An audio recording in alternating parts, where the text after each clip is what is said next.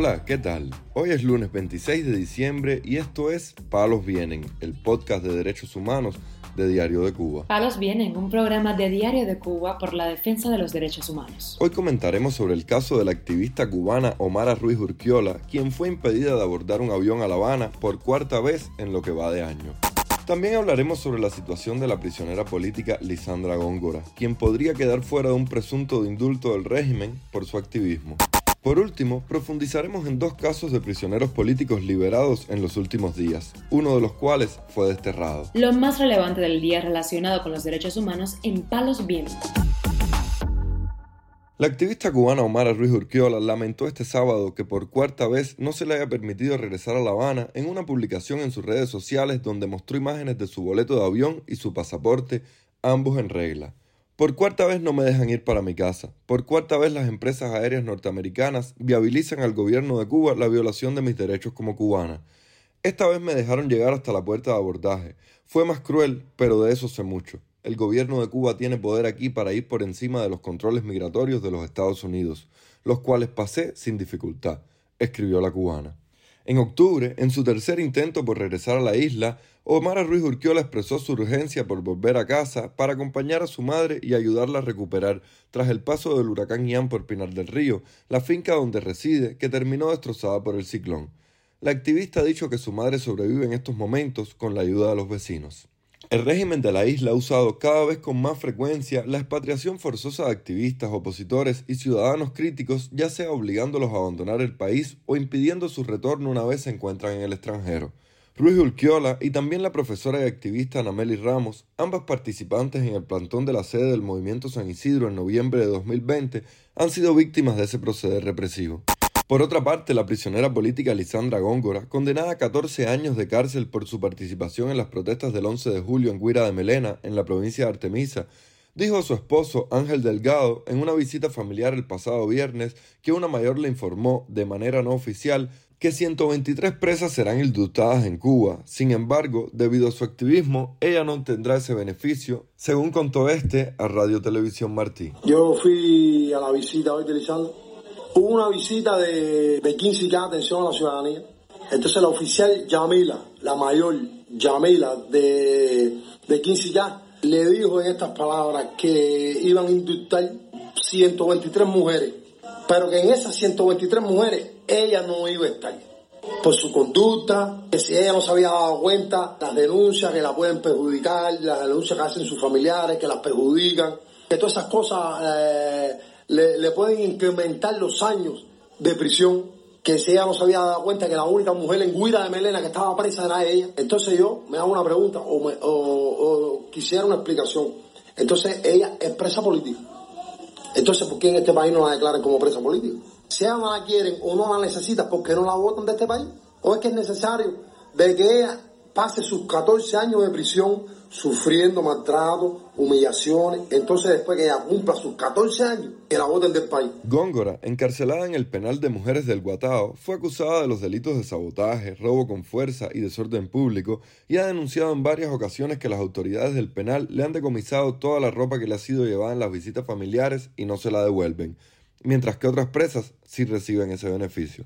La plataforma feminista Yo sí te creo en Cuba señaló que contra la prisionera política ha sido usado el internamiento psiquiátrico para descalificar su forma de pensar.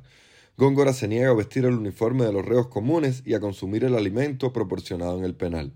En tanto, el periodista independiente Lázaro Yuri Valle Roca, de 60 años de edad, continúa en precario estado de salud y sin medicamentos en el penal del Combinado del Este, donde cumple una condena de 5 años según informó a Radio Televisión Martí, su esposa, Eralidis Frometa, que recibió ayer una llamada telefónica de él desde el centro penitenciario. El problema alimenticio de ahí de la cárcel cada día es pésimo. El alimento cada día está más podrido, mal elaborado. A raíz de ahí, no solo él, la mayoría de los reclusos han enfermado del estómago, en este caso ahora le tocó a Lázaro Yuri, y el medicamento que le he enviado por si es algún parásito, hasta el día de hoy no le ha llegado a las manos de él. Entonces yo continúo denunciando la falta de asistencia médica de la cárcel. Valle Roca fue detenido el 15 de junio de 2021 tras filmar a varios activistas que lanzaron octavillas con frases martianas en las calles de Zanja, en Centro Habana. Luego fue condenado por el Tribunal Provincial de La Habana, acusado de los presuntos delitos de propaganda enemiga con carácter continuado y resistencia. Durante su encarcelamiento, el preso político ha sufrido distintas dolencias, entre las que se encuentra la pérdida de la visión, gastritis, lesiones en la piel y una afección pulmonar, entre otras. Palos vienen. El preso político Mario Josué Prieto Ricardo, ciudadano cubano español condenado a 12 años de cárcel tras las protestas del 11 de julio, fue liberado por las autoridades de la isla en Holguín, según la información publicada por la organización Cuba Demanda. Urgente, tenemos libre a uno de nuestros presos políticos. Hoy, sin más, llamaron a la madre para que lo fuera a buscar y ya está en casa. Tenemos a Mario Josué de Holguín en casa y los queremos libres a todos. No es necesaria tanta crueldad. Libertad. Escribió este sábado en Facebook el perfil de la organización Cuba Demanda, que agradeció además al equipo de Cuba Demanda Inc. y al abogado español Emmanuel Oliva Díaz y en especial a la licenciada Yanira Duque. La familia de Prieto Ricardo denunció que en la fase de instrucción penal el joven fue sometido a constantes y prolongados interrogatorios en los que se emplearon técnicas de tortura psicológica. Además, fue uno de los manifestantes acusados del delito político de sedición.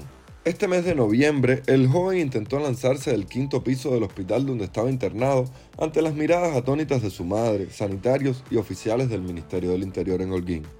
El abogado español que atiende su caso, Emmanuel Oliva, dijo a Diario de Cuba que los funcionarios del consulado español en La Habana se niegan a ofrecer información sobre las gestiones que han hecho ante las autoridades cubanas.